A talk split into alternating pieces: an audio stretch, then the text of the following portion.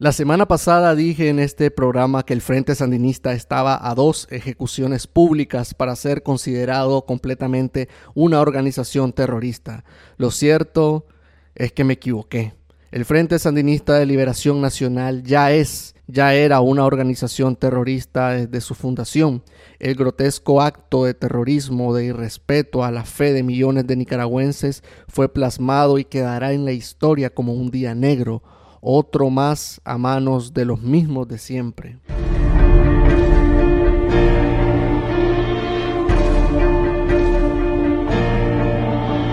La explosión, incendio y destrucción de la capilla de la imagen de la sangre de Cristo en la Catedral Metropolitana es una acción propia de terroristas, pero no terroristas cualquiera, sino terroristas fanáticos religiosos. El simbolismo es fuerte Quemaron la imagen a la que cientos de miles de personas le han rezado, le han contado sus tristezas, sus problemas, una imagen que representa esperanza y fe. Si revisamos la historia reciente de este país y de la Iglesia Católica Nicaragüense, veremos que siempre que ocurren estas atrocidades hay alguien del FSLN cerca o ligado a estos actos, ataques a sacerdotes, profanaciones, el irrespeto al Papa Juan Pablo II en los años 80, expulsiones de curas y recordemos aquellos atentados con bombas en templos católicos en los años 90 un tal Néstor Moncada Lau figuraba en esas páginas oscuras.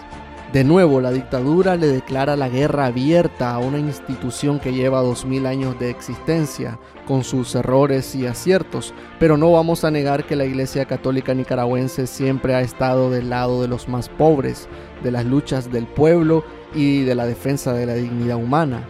Que cuatro curas comunistas no nos hagan creer que todos son así, no, esos sacerdotes fanáticos que dejan ingresar consignas políticas del siglo pasado son una minoría al lado de cientos de valientes sacerdotes que trabajan en pueblos en medio de la montaña, en medio de ciudades y en las comunidades más remotas, trabajando simplemente para que las personas vivan mejor. Personalmente creo que esta guerra la tiene perdida el Frente Sandinista partido al que se le olvida que los gobiernos se terminan, que las dictaduras caen y que la iglesia mira pasar de largo el féretro de sus enemigos.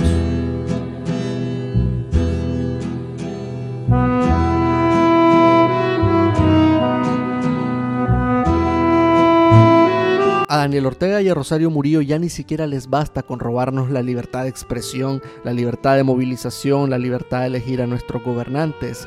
Y esto no va de religiones, no. No va de catolicismo, de evangélicos, ateos, judíos o masones. Esto va de terror. Mañana la bomba la pueden poner en un colegio. Mañana la bomba la pueden poner en un hospital, en una ruta de Managua o en la sede de un partido o en tu casa.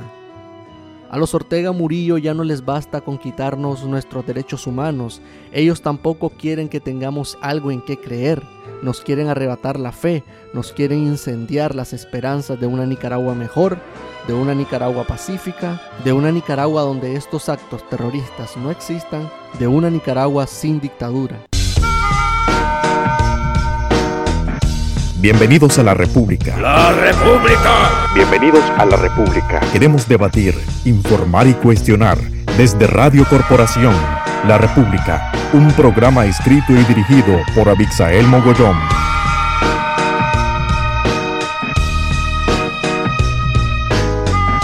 Bienvenidos a La República, tu podcast favorito emitido desde Radio Corporación por los 540 AM y los 97.5 en frecuencia modulada y burlando las fronteras, llegando a todo el mundo por medio de Internet. Tenemos un canal en Anchor FM donde podés escuchar todos los episodios de este programa. Asimismo estamos en Spotify, Apple y Google Podcast. Y también podés encontrar todo el contenido periodístico que hago en mis redes sociales, en Facebook, Salgo como Abixael Mogollón G y en Twitter como arroba Abixael33.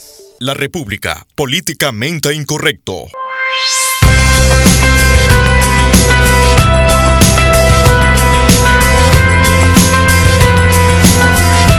Israel González es un periodista especializado en la Iglesia Católica. Sobre este atentado, la historia de los ataques del Frente Sandinista y las posibles razones de esto, está hoy con nosotros en la República. Nos explicará qué puede pasar a futuro desde el Vaticano, el nuncio apostólico en Nicaragua y de esa particular relación de conveniencia que muchas veces el Frente Sandinista ha creado con la Iglesia para beneficiarse.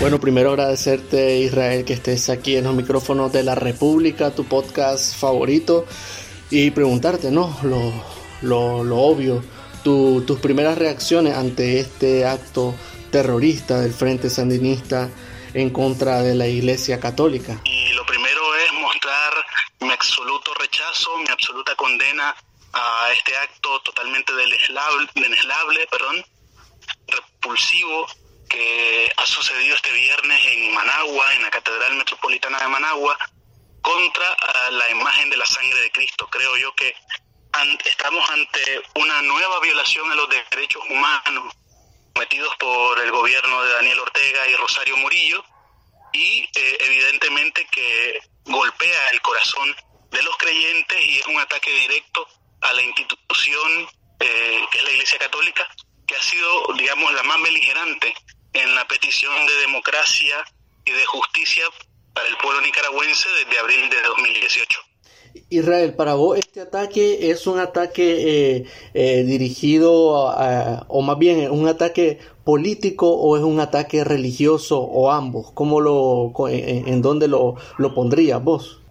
Yo creo que es el culmen de un proceso que inició en 2007 cuando el gobierno de Daniel Ortega inició a manipular los símbolos religiosos. Todos nos recordaremos que en 2008, luego del fraude electoral en Nicaragua, eh, los simpatizantes del gobierno se tomaron las rotondas de Managua y otros puntos estratégicos de la movilidad en el país y pusieron eh, imágenes de la Virgen María y eh, pusieron un pequeño contingente de personas adeptas al régimen que decían que oraban a Dios por una cierta cantidad de dinero y eh, en realidad lo que era es, eh, en primer lugar, una manipulación de los símbolos de la fe, de la piedad popular y en segundo lugar, pues una captación, una coaptación del derecho de manifestación que tenían los nicaragüenses. Y desde ahí hemos visto cómo el gobierno de Nicaragua, encabezado por Ortega y Murillo, han venido manipulando símbolos religiosos,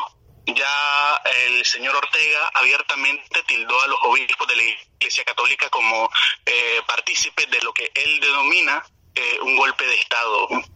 Eh, me parece que esto es eh, lo máximo en un ataque contra la fe religiosa de los nicaragüenses y contra la institución como tal, de que se tiene recuerdo eh, en la historia eclesiástica de Nicaragua.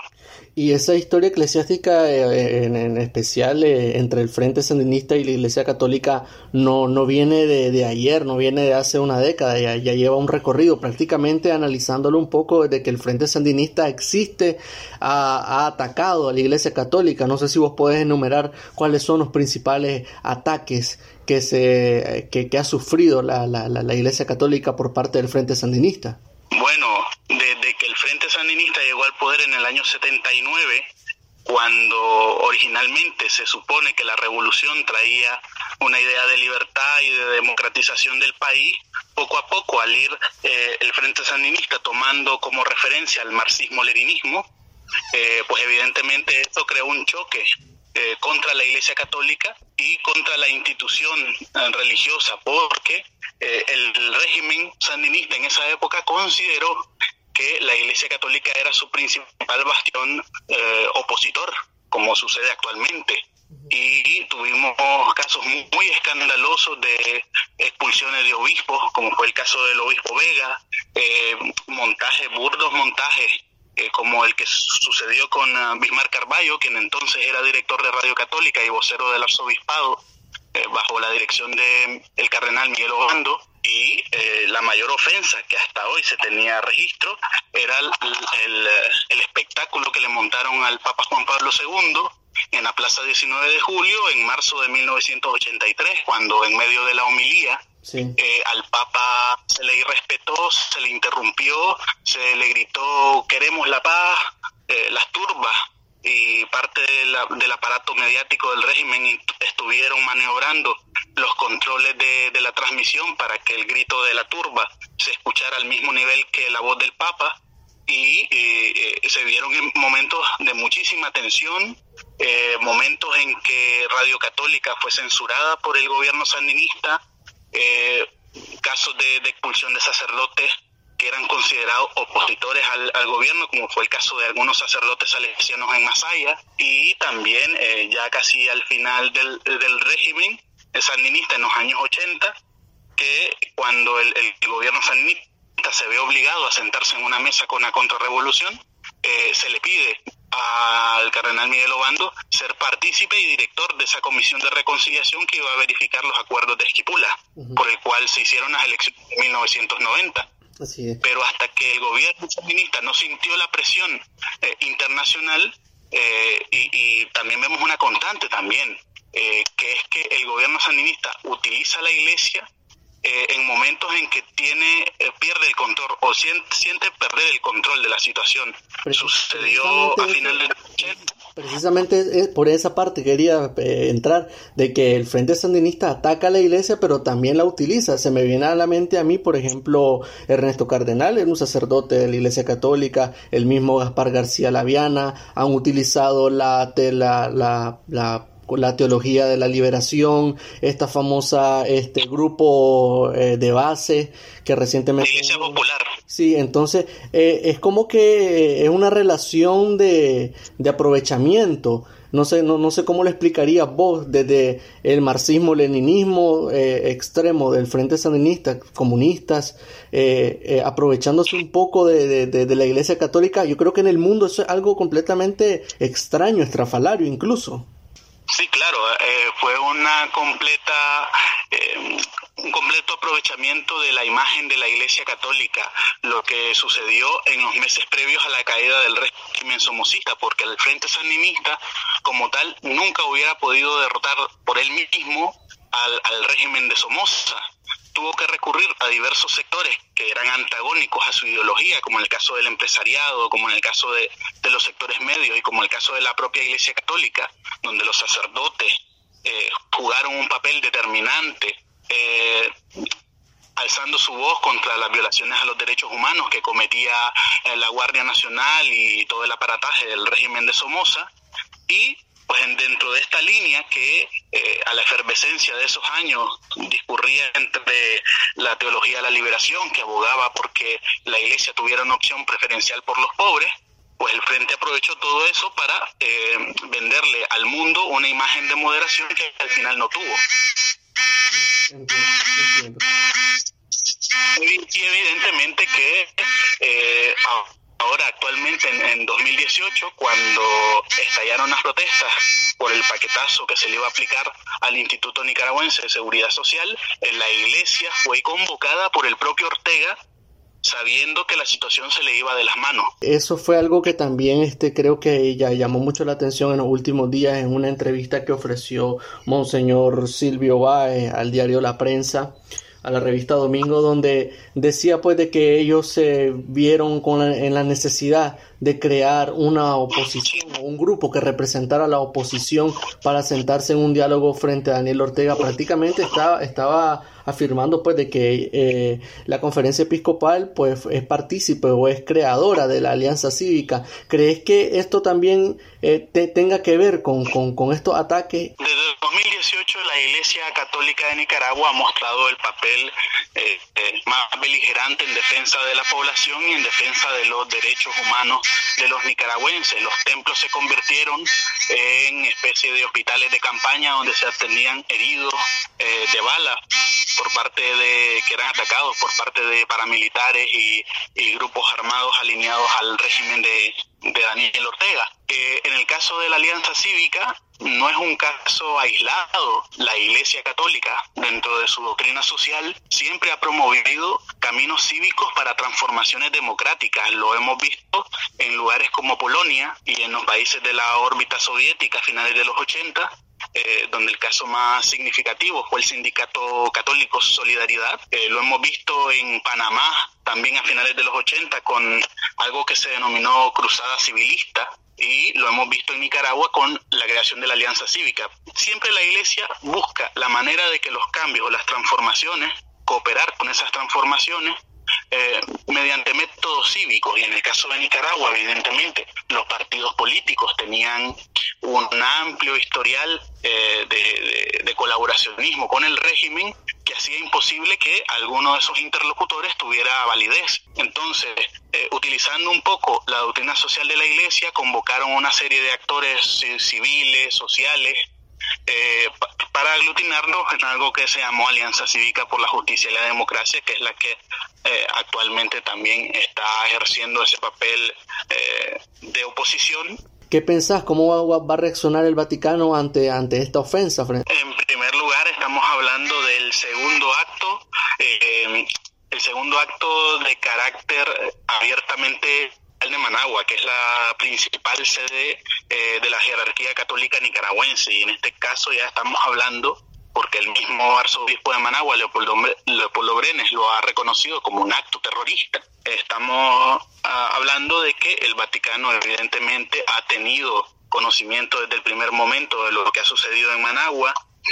Podemos deducir que publicaciones desde medios oficiales de la Iglesia. Eh, en el Vaticano van a, van a hablar de este tema y van a editorializar sobre el tema de Nicaragua nuevamente, pero eh, las declaraciones del Papa, como sabemos, el Papa Francisco actualmente es un pontífice que muchas veces eh, puede salirse de, de, los discursos establecidos, podríamos esperar que se pronuncie o en el caso del nuncio apostólico a ver si también puede haber alguna reacción pero siempre sobre estos ataques la iglesia juega eh, dos papeles, el papel del anuncio y la denuncia, eh, que es el profetismo propio que se le deja a las iglesias locales, y el papel diplomático que juega el Vaticano con sus nuncios y eh, pues esperemos alguna queja, alguna reacción por parte del nuncio apostólico, que es el embajador del Papa en Nicaragua.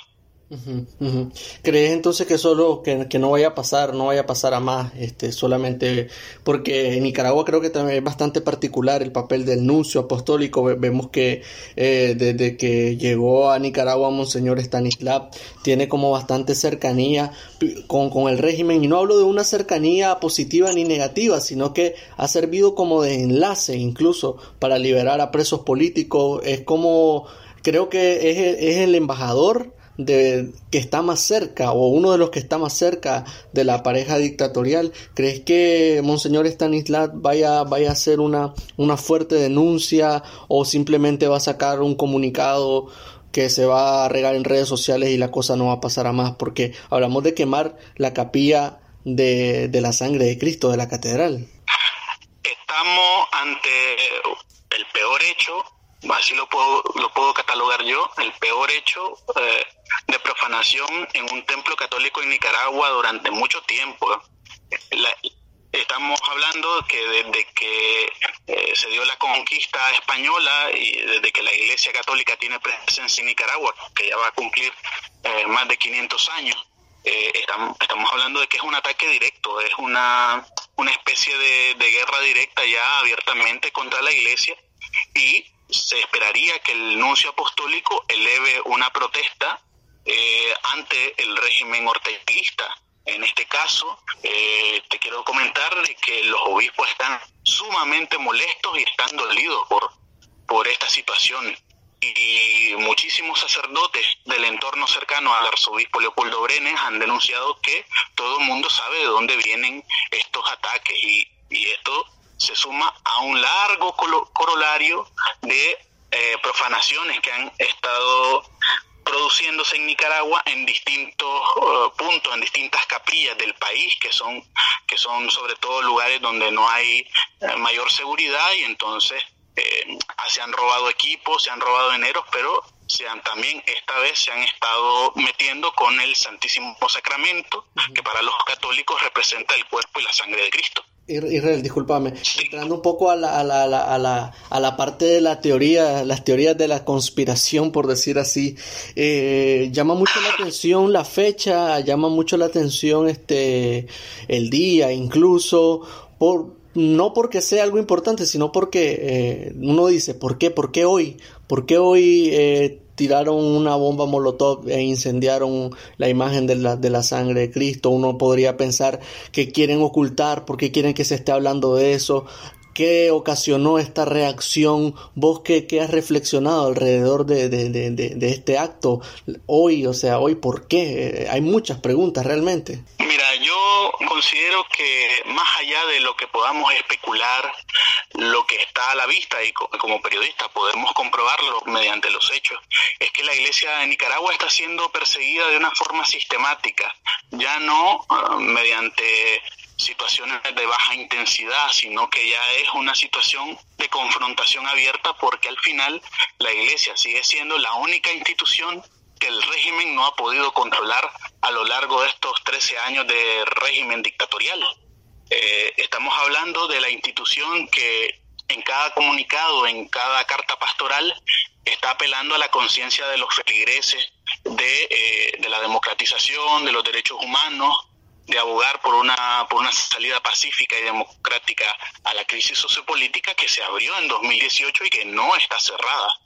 Pero también tenemos eventos que eh, de alguna manera han irritado al régimen. En el caso eh, puntual de la fiesta de Santo Domingo, que es una fiesta popular donde eh, de alguna manera la aglomeración de gente hacía o podría hacer vender la idea de una falsa normalidad, durante la pandemia que estamos viviendo y la crisis política, pues de alguna manera eh, estos gestos de la iglesia, que son gestos puntuales, pero que van en la misma línea de la coherencia con su doctrina social y con su profetismo en favor de los derechos humanos de los nicaragüenses, pues han irritado completamente al régimen. Los obispos de Nicaragua, la Conferencia Episcopal de Nicaragua, al día de hoy es la única institución con credibilidad en el país.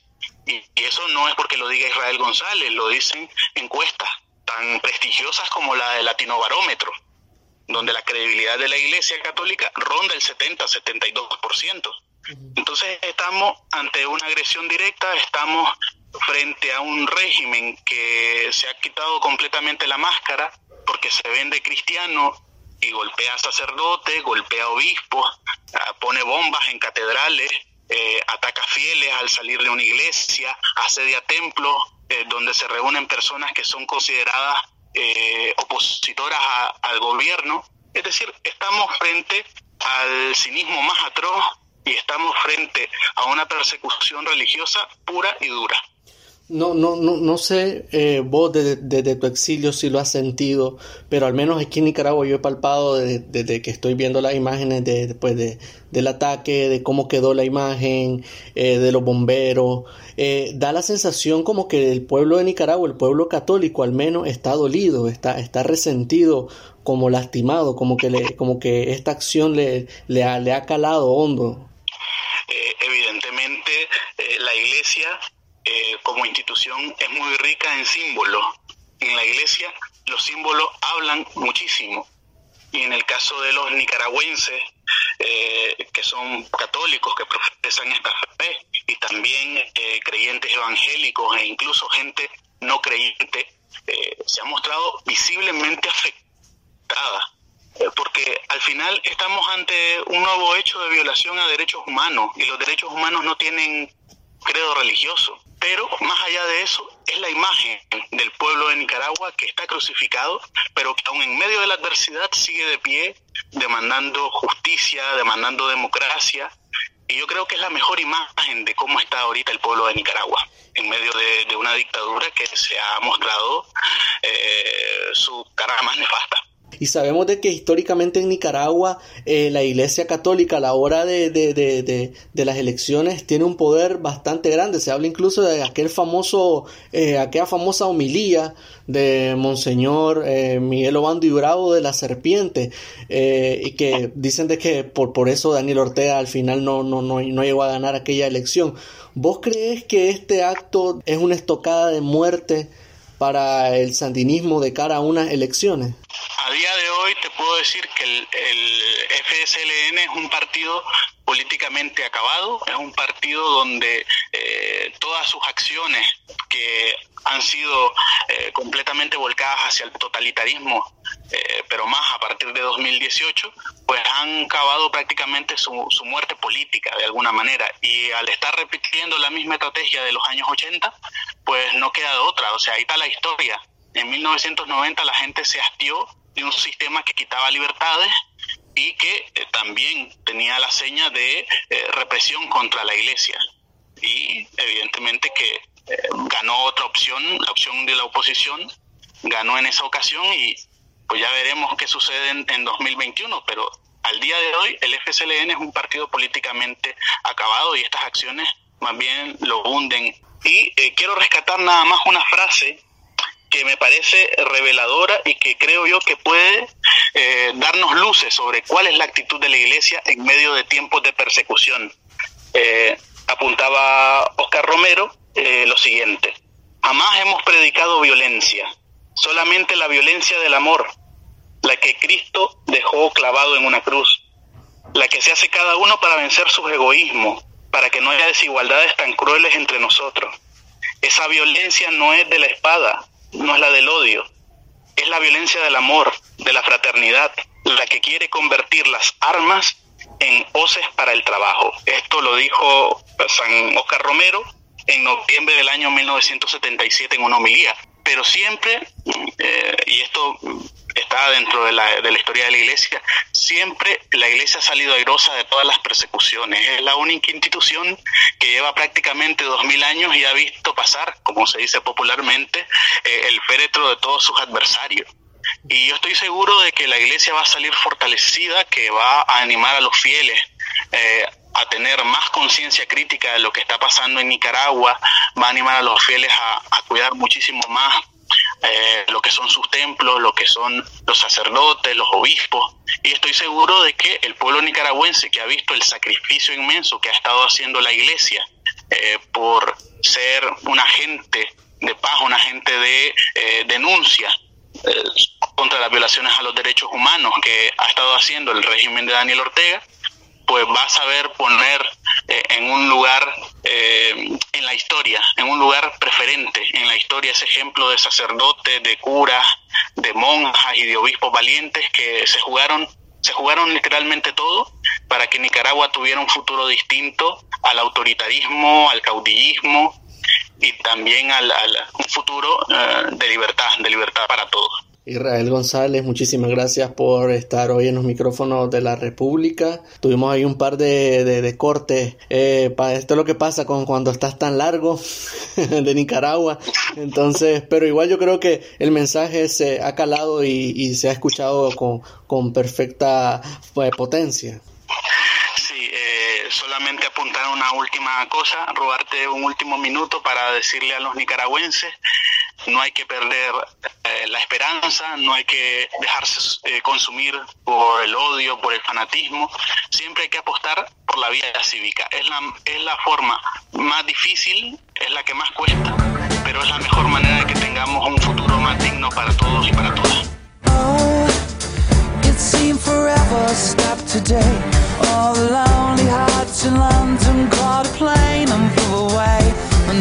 A mí me encantan las voces disidentes, pero no cualquier voz que va contra la marea, solo porque sí. Me gustan las voces disidentes con argumentos.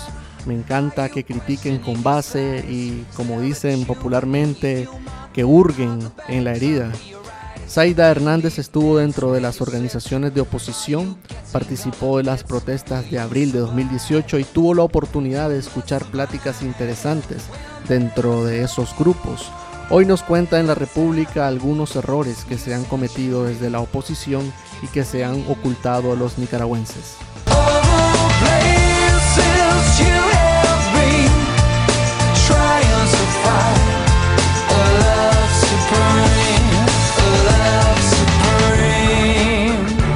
Bueno, podemos empezar, Zaira.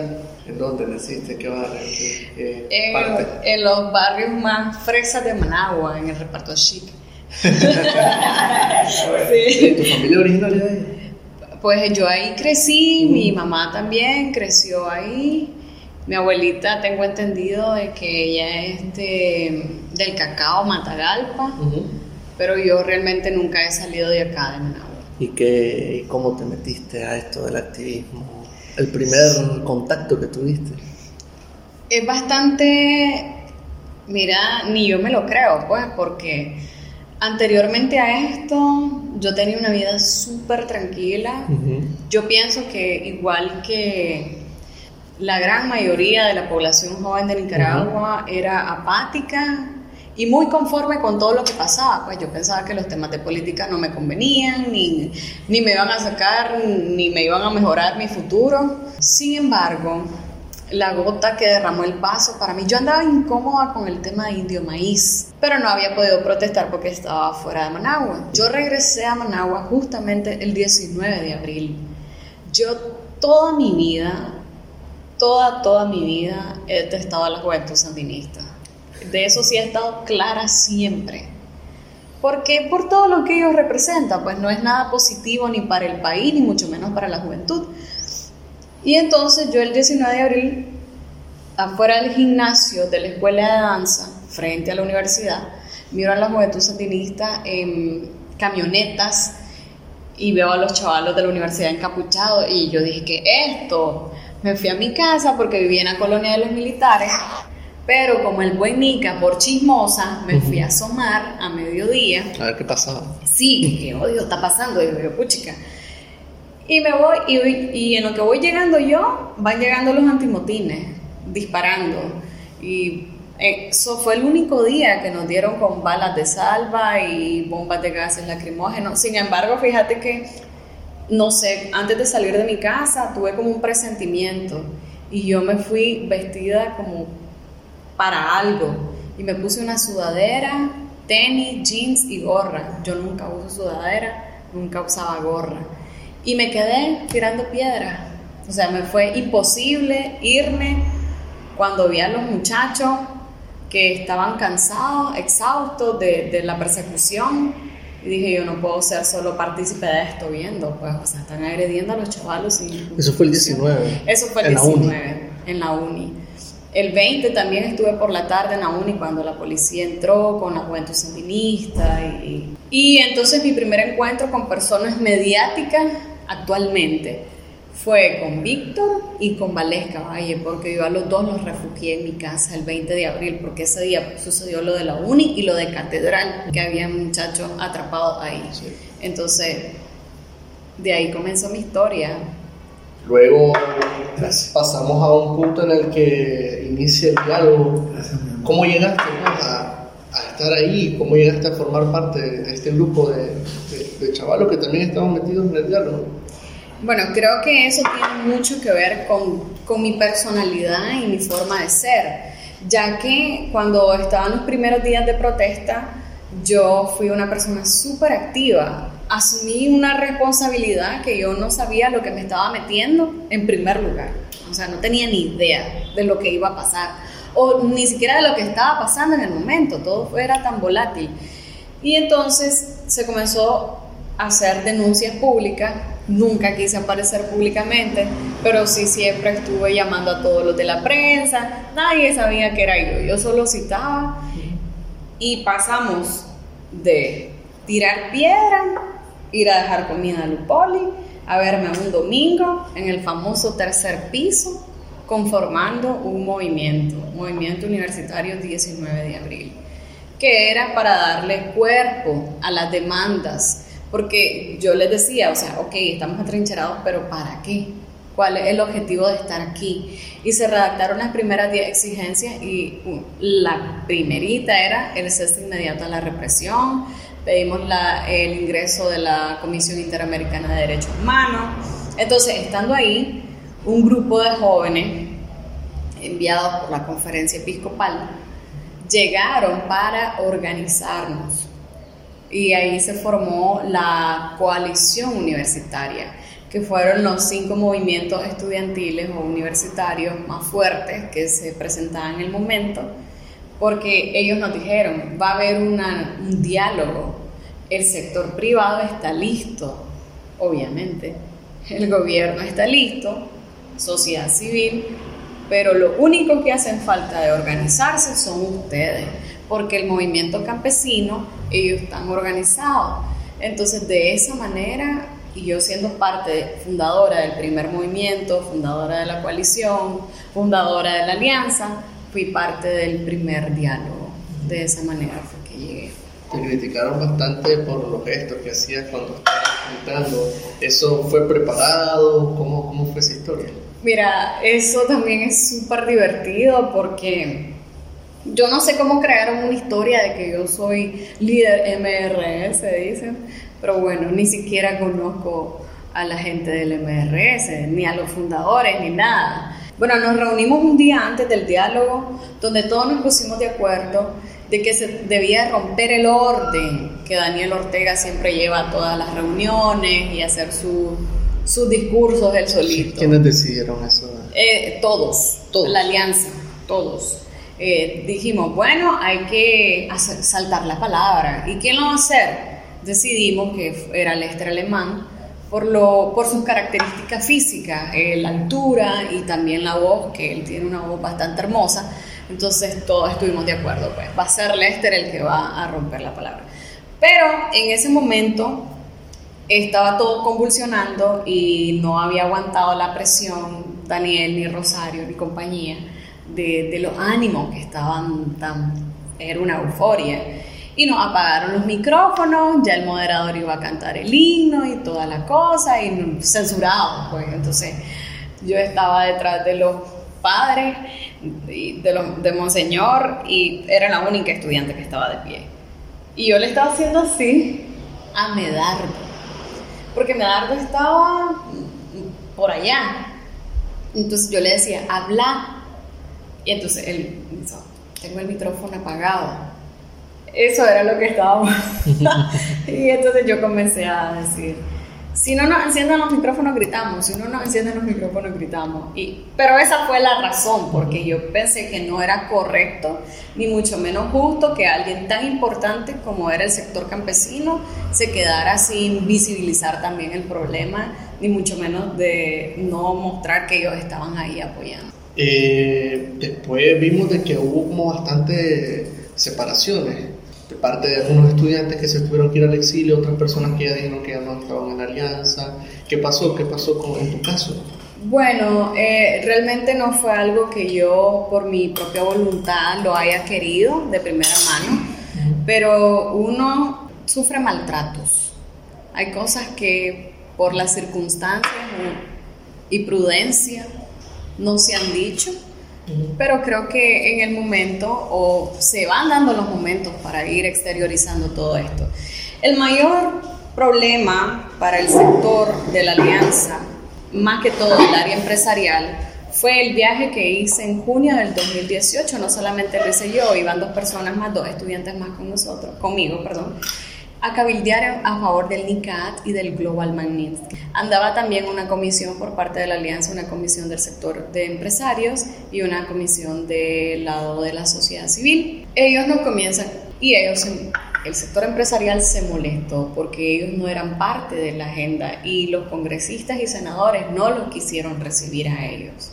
A nosotros nos dijeron, Solo queremos atender a víctimas directas como estudiantes y campesinos. De ahí no queremos hablar con nadie más. Hubo una semana muy cansada, hablamos hasta con un emisario de la Casa Blanca, donde logramos de que le quitaran la visa a muchos de la juventud sandinista, policías, hijos de policías, etcétera, y que se aprobara el NICAD, porque hablamos con republicanos y hablamos con demócratas también y que entrara el proceso de la Global Magnitsky y también por eso vimos a un Fidel Moreno eh, sancionado y las otras personas que estuvieron sancionadas con él durante ese periodo. Pero cuando regresamos a Nicaragua, el presidente del COSEP y la presidenta de AmCham, eh, nosotros llegamos a, a, comentar pues el trabajo que habíamos hecho y nos dijeron de que estábamos locos, de que, ¿qué? que es una locura estar pidiendo sanciones donde yo pude ver a alguien del sector privado,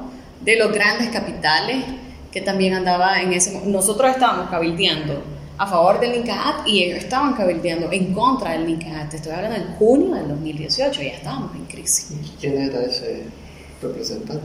Ese nombre te lo digo después, pero sí, era un banquero, era un banquero. Con eso te digo todo, los que buscaron el diálogo 2.0. Cuando, cuando decide que te, maltrataron, en este caso fue, fueron estas, otras personas. Sí, otras personas. Ellos usaron peyorativos, incluso en el primer diálogo, cuando se hicieron mesas de trabajo, a uno de mis compañeros le dijeron de que era un tonto, que él no sabía, o sea, que ya había pasado el tiempo de los estudiantes, como supuestamente eran comisiones donde habían debían de estar técnicos, entonces el sector joven ya no podía estar. Le están informando a José Aguirre lo que hicieron y les dice que es una locura. Sí, él y, y Marianelli nos dijeron que estábamos locos y que no teníamos derecho a hablar en nombre de la alianza. Por esa razón fue, la palabra fue esta, ustedes están vetados a hablar en nombre de la alianza y los jóvenes de la coalición, eh, un grupo exactamente aún, nos dijeron, ustedes están vetados a hablar en nombre de la coalición universitaria porque no están representando nuestros intereses ni nuestras demandas. Entonces dijimos, bueno, está bien, vamos a seguir trabajando como movimiento. Y de ahí hubo un artículo que dijeron que nos habíamos reunido con la ultraderecha de Estados Unidos y bueno, pues... Y esa fue la razón principal porque muchos de nosotros no hemos salido retirados de la alianza, porque si no estábamos siendo escuchados internamente, porque desde ese momento también estábamos pidiendo paro, paro nacional, y tampoco fue escuchado. Entonces, que ahora nos digan que la medida del paro es populista y que no es el momento y que no sé qué, o sea, nunca ha sido el momento. Para el sector empresarial, nunca ha sido el momento. Entonces, en resumen, el, el COSET se enojó porque ustedes fueron a pedir sanciones. Sí, esa fue la razón, o sea, ese fue el veto, ese fue el pecado capital que la SAIDA hizo. Y, pues, y fíjate que a raíz de eso sufrí un montón de represalias en mi contra. Eh, yo hice un viaje a México y llamaron para boicotear entrevistas que iba a tener personas jóvenes de la alianza y los argumentos eran que soy antifeminista, que tonterías, pues, nada sustantivo, incluso tuvimos un, problema en la UNAM de México por esas llamadas que hicieron. ¿Quiénes, ¿quiénes fueron los que llamaron? Dolly Mora fue la que llamó. Yo incluso la llamé a ella porque también ella había generado un rumor que yo estando en Costa Rica estaba cobrando 100 dólares por refugiado y que el gobierno de Costa Rica me había expulsado de Costa Rica. Una cosa increíble, pues, y que yo estaba cavando. Mira, en la llamada me dijo, vos estás cavando tu hoyo más grande, cada vez más. Y yo me digo, ok, esto ya es una amenaza, pues. Pero aquí estoy, eh, voy a seguir siendo la voz incómoda para muchos. Creo que ya eso es mi trabajo, no ser incómoda, sino que decir la verdad. Decir que lograron eh, que les quitaran la visa a algunos funcionarios. ¿Qué, funcionarios se dieron cuenta que.? Podría conseguirte la lista después, ahorita realmente no recuerdo, pero sí podría darte el nombre de varias personas que se les quitaron la visa. Por ejemplo, alguno sé de los sectores, de policías y de la juventud sandinista que estaban liderando en ese momento. ¿Y estos nombres cómo los, cómo los ya los tenían el gobierno estadounidense o ustedes? Bueno, hay congresistas y senadores de que ellos manejan muy bien la situación. Recuerda que en ese momento Ileana Roletinen todavía no se había retirado, estaba en su último día y ella trabaja, todo su staffer, no todo, pero tiene dentro de su staffer nicaragüenses. El que escribió el NICAAT es nicaragüense. Entonces ellos mantenían muy bien informada a Ileana, entonces la información, no tuvimos que llegar a contar prácticamente nada, sino que a reafirmar lo que ella ya sabía. Pero han habido hijos de funcionarios que no han podido ingresar o que estando ya en, el aeropuerto en Estados Unidos no regresan. Y habló gente que puede estar hasta dentro del ejército.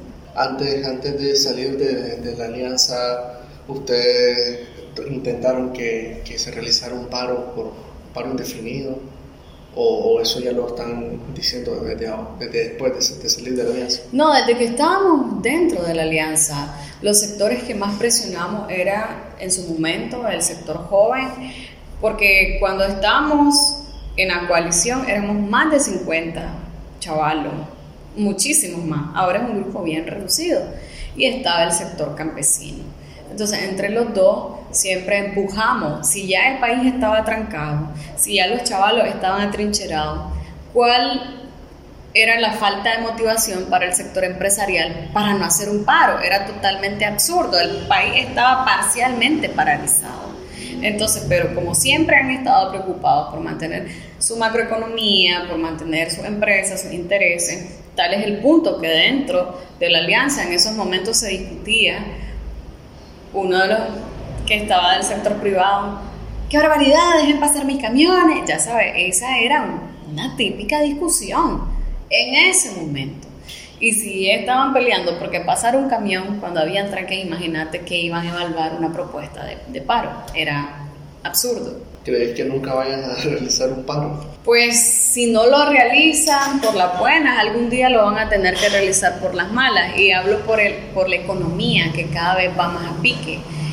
Y es totalmente irónico, es incómodo que para más el dictador diga explícitamente que sí le tiene miedo a un paro y que los del sector empresarial sigan diciendo de que es una eh, actividad que se debe evaluar, que está en la mesa, que sí, que no, que no sé qué, están divagando, pero no, ellos no van a poder seguir sosteniendo la economía. El desempleo siempre va a existir. Mientras este dictador esté en el poder, Nicaragua va a sufrir miseria, caos, destrucción, inversión nacional no va a haber, mucho menos extranjera. Entonces, o cierran un día la buena o van a cerrar a las malas, pero que van a cerrar y van a quebrar. Que de realizarse un paro así a las malas, ¿qué, crees que pueda, que pueda salir de todo eso? Digamos, mañana hay un paro muy indefinido, ¿qué piensas que vaya a salir de un paro indefinido? Te vuelvo a repetir, ellos están diciendo que se están preparando para eso que tienen la herramientas jurídicas y, eso es tontería. Lo que tienen son armas, lo que tienen es un cuerpo represor que se llama policía sandinista, que se llama ejército sandinista, que se llaman paramilitares. Esa es la mayor arma que ellos tienen. Yo pienso de que ya el pueblo está cansado de seguir siendo carne de cañón. Yo principalmente veo de que no es justo que salgamos un grupo, que seamos extremadamente golpeados, perseguidos y salgan otros en condiciones totalmente distintas. Sin embargo, con el tema del paro, eh, sería una inyección de motivación a la población que sienta que no están solos. Obviamente hay que estar replegados en los primeros días, pero la segunda acción sería volver y retomarnos las calles hasta que se vayan ¿No crees que sea peligroso eso de volver a salir a las calles? Peligroso es, nos están matando, nos están secuestrando, la gente está exiliando, vemos cada vez más encarcelados, encarcelados políticos. Entonces, el país no hay normalidad, no hay justicia, no va a haber paz ni tranquilidad para los nicaragüenses mientras Daniel Ortega esté en el poder o esté vivo. ¿Crees que si de hacerse ese paro y luego una eh, hipotética salida a las calles masivas, Daniel Ortega ordene de nuevo disparar. Estoy totalmente segura, él es un asesino y eso no se nos, no se nos tiene que olvidar nunca. Daniel Ortega y toda su cúpula son una banda criminal organizada, dispuesta a matar para seguir en el poder. entonces valdría la pena ese baño de sangre por de nuevo repetir. Es que, insisto, el baño de sangre siempre está. Todos los días hay un muerto, todos los días hay un torturado. Y vamos a morir de una manera absurda, escondiéndonos, pudiéndonos enfrentar a este asesino que tiene miedo. O sea, tenemos miedo nosotros en gran medida, por supuesto, pero más miedo tiene él porque nosotros somos cantidad, somos mayoría. eh, aquel episodio del secuestro que, que vos sufriste, ¿has vuelto a tener amenazas de ese tipo o has corrido peligro de no volver a ser secuestrado? Fíjate de que siempre el, el acoso es constante.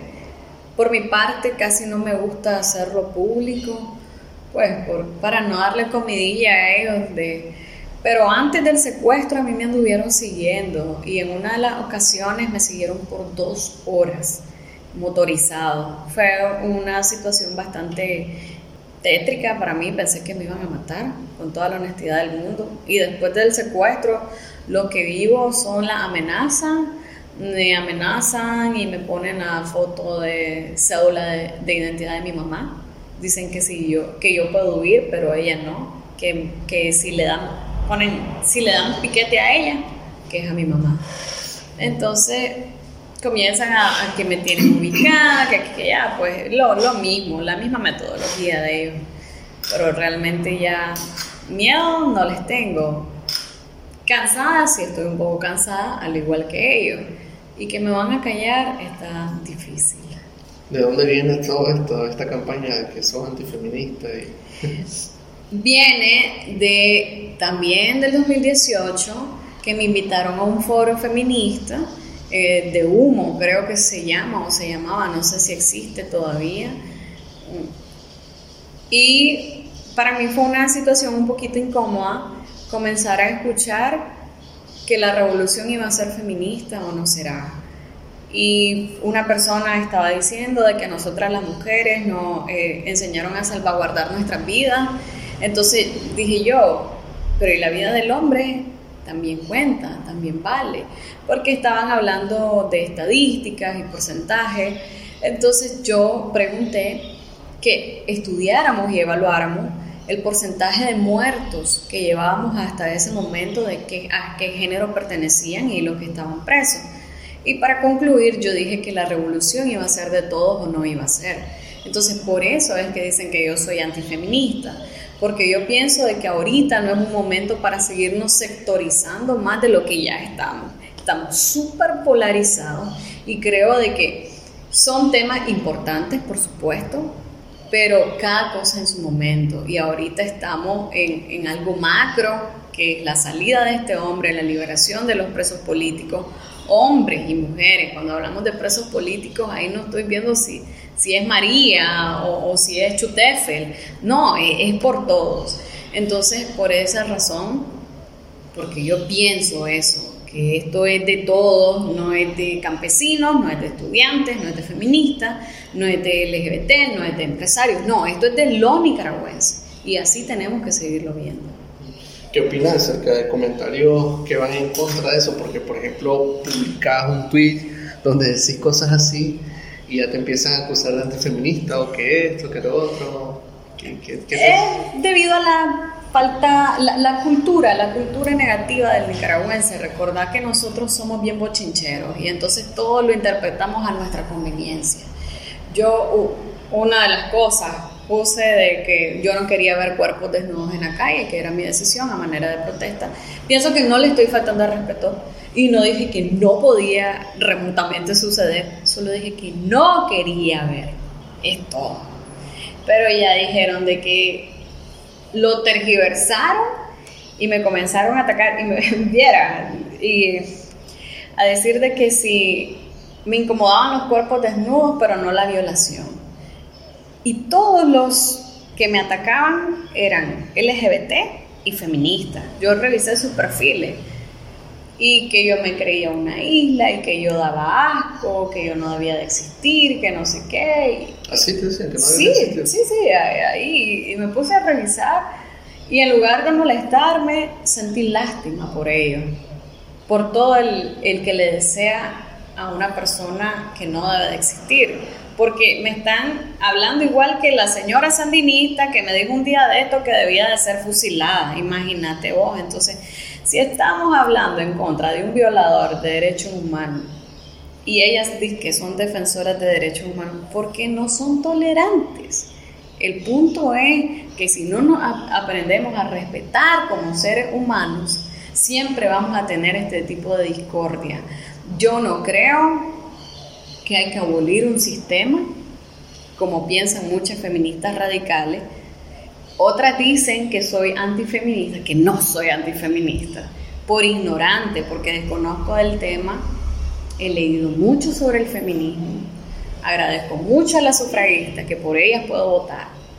Sin embargo, estoy en contra del radicalismo.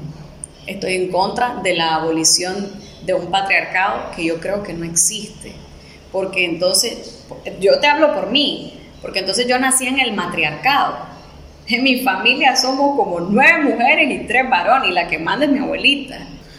Eh, te hemos visto también que salís a veces casi que en los videos y en las fotos como kamikaze, sola, en una manifestación, te fuiste a tomar una foto el día de tu cumpleaños ah. al centro neurálgico de, de la dictadura.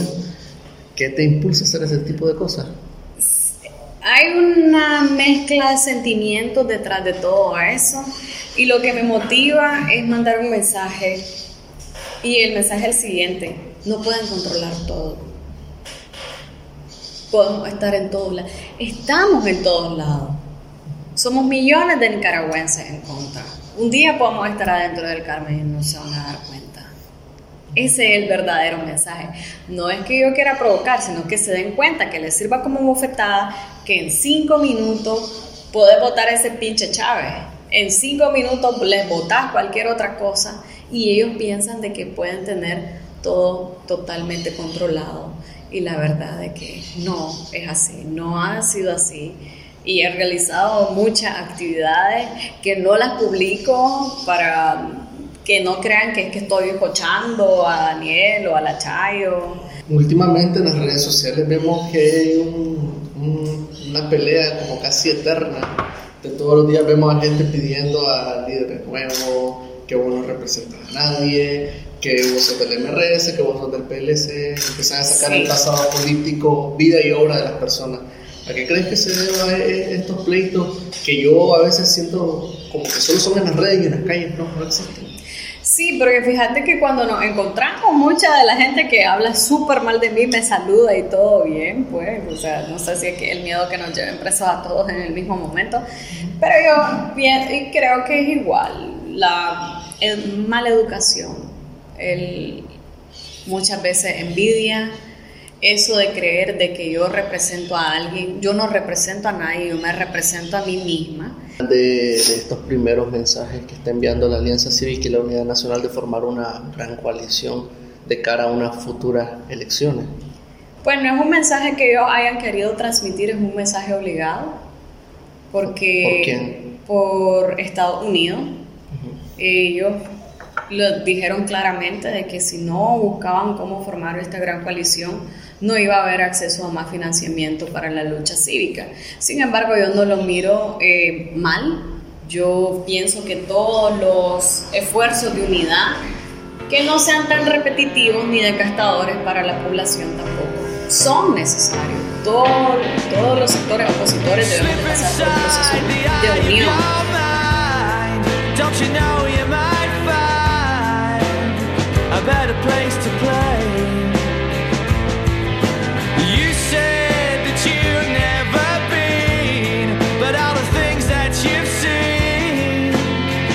Bueno, y se nos acabó el tiempo, desgraciadamente. Ha sido un gustazo hacerte compañía durante esta hora. Muchas gracias por escuchar en directo por Radio Corporación el programa. Recordá suscribirte a mis canales en las aplicaciones de Anchor FM. También estoy en Spotify, en Google y en Apple Podcasts. Desde ahí podés escuchar La República a la hora que sea y cuando sea. Estuvo con vos Abixael Mogollón. Sean felices y hasta pronto.